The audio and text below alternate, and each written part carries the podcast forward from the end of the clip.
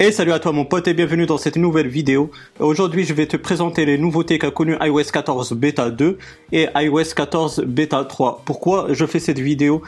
Euh, C'est aussi euh, pour regrouper euh, des nouveautés qui sont minimes sur iOS 14 Beta 2 et iOS 14 Beta 3. Donc ça sert à rien de faire une petite vidéo de quelques minutes euh, ça va être euh, vraiment chiant et puis euh, ça va faire du remplissage sur la chaîne. Du coup, je préfère regrouper les deux nouveautés majeures et quelques nouveautés mineures de iOS 14 bêta 2 et iOS 14 bêta 3 et dans une seule vidéo comme ça ça sera plus quali à regarder et ça fera pas du remplissage sur la chaîne chose que je ne souhaite pas faire donc comme je t'ai dit d'abord on va attaquer iOS 14 bêta 2 et puis iOS 14 bêta 3 qui est sorti hier à l'heure où je tourne cette vidéo. Du coup, euh, on va attaquer iOS 14 bêta 2. Donc comme tu peux le voir, on a le widget euh, qui concerne euh, l'application fichier.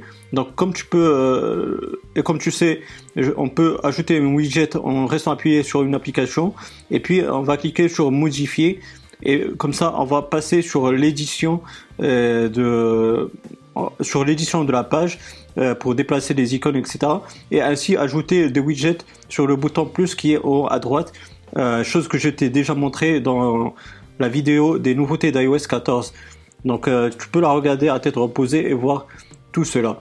Donc c'est la nouveauté majeure en fait euh, de cette iOS 14 bêta 2 et comme tu peux le voir donc euh, c'est il y, a qu'une seule euh, que j'ai constaté et en fait ça va être chiant de, de, faire une vidéo avec une seule nouveauté. Donc j'ai préféré la regrouper avec celle-ci des nouveautés d'iOS 14 bêta 3 donc en parlant de ces nouveautés comme tu peux le voir euh, j'ai ajouté un widget euh, de l'application horloge. C'est ce widget là qui est euh, maintenant apparu avec iOS 14 bêta 3.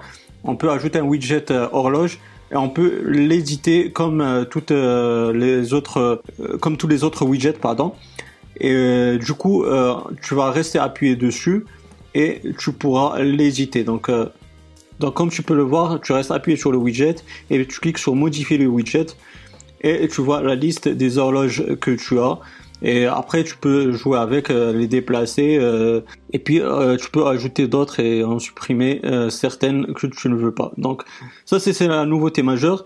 Ensuite, comme tu peux le voir, on a aussi l'application musique qui a une nouvelle icône. Donc, comme tu peux le voir, ça, ça donne une nouveauté esthétique, on va dire.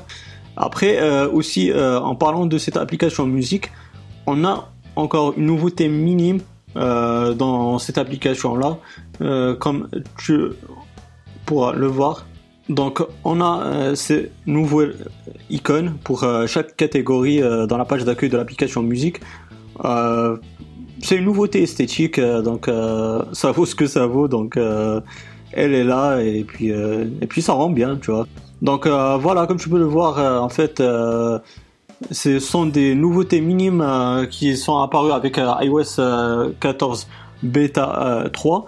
Donc voilà mon pote, j'espère que cette vidéo elle t'aura bien plu. Si c'est le cas, ben, n'hésite pas à me donner un gros pouce bleu. C'est très encourageant, ça fait vraiment plaisir. Et puis ça aide la vidéo et la chaîne dans son référencement. Et puis ben, si tu n'es pas abonné, ben, n'hésite pas à t'abonner pour avoir mes futures vidéos. Active la petite cloche, comme ça tu seras notifié des futures activités sur la chaîne YouTube. Et puis moi d'ici là, je te souhaite une bonne journée ou une bonne soirée. Je te dis bye bye et à la prochaine. Ciao ciao.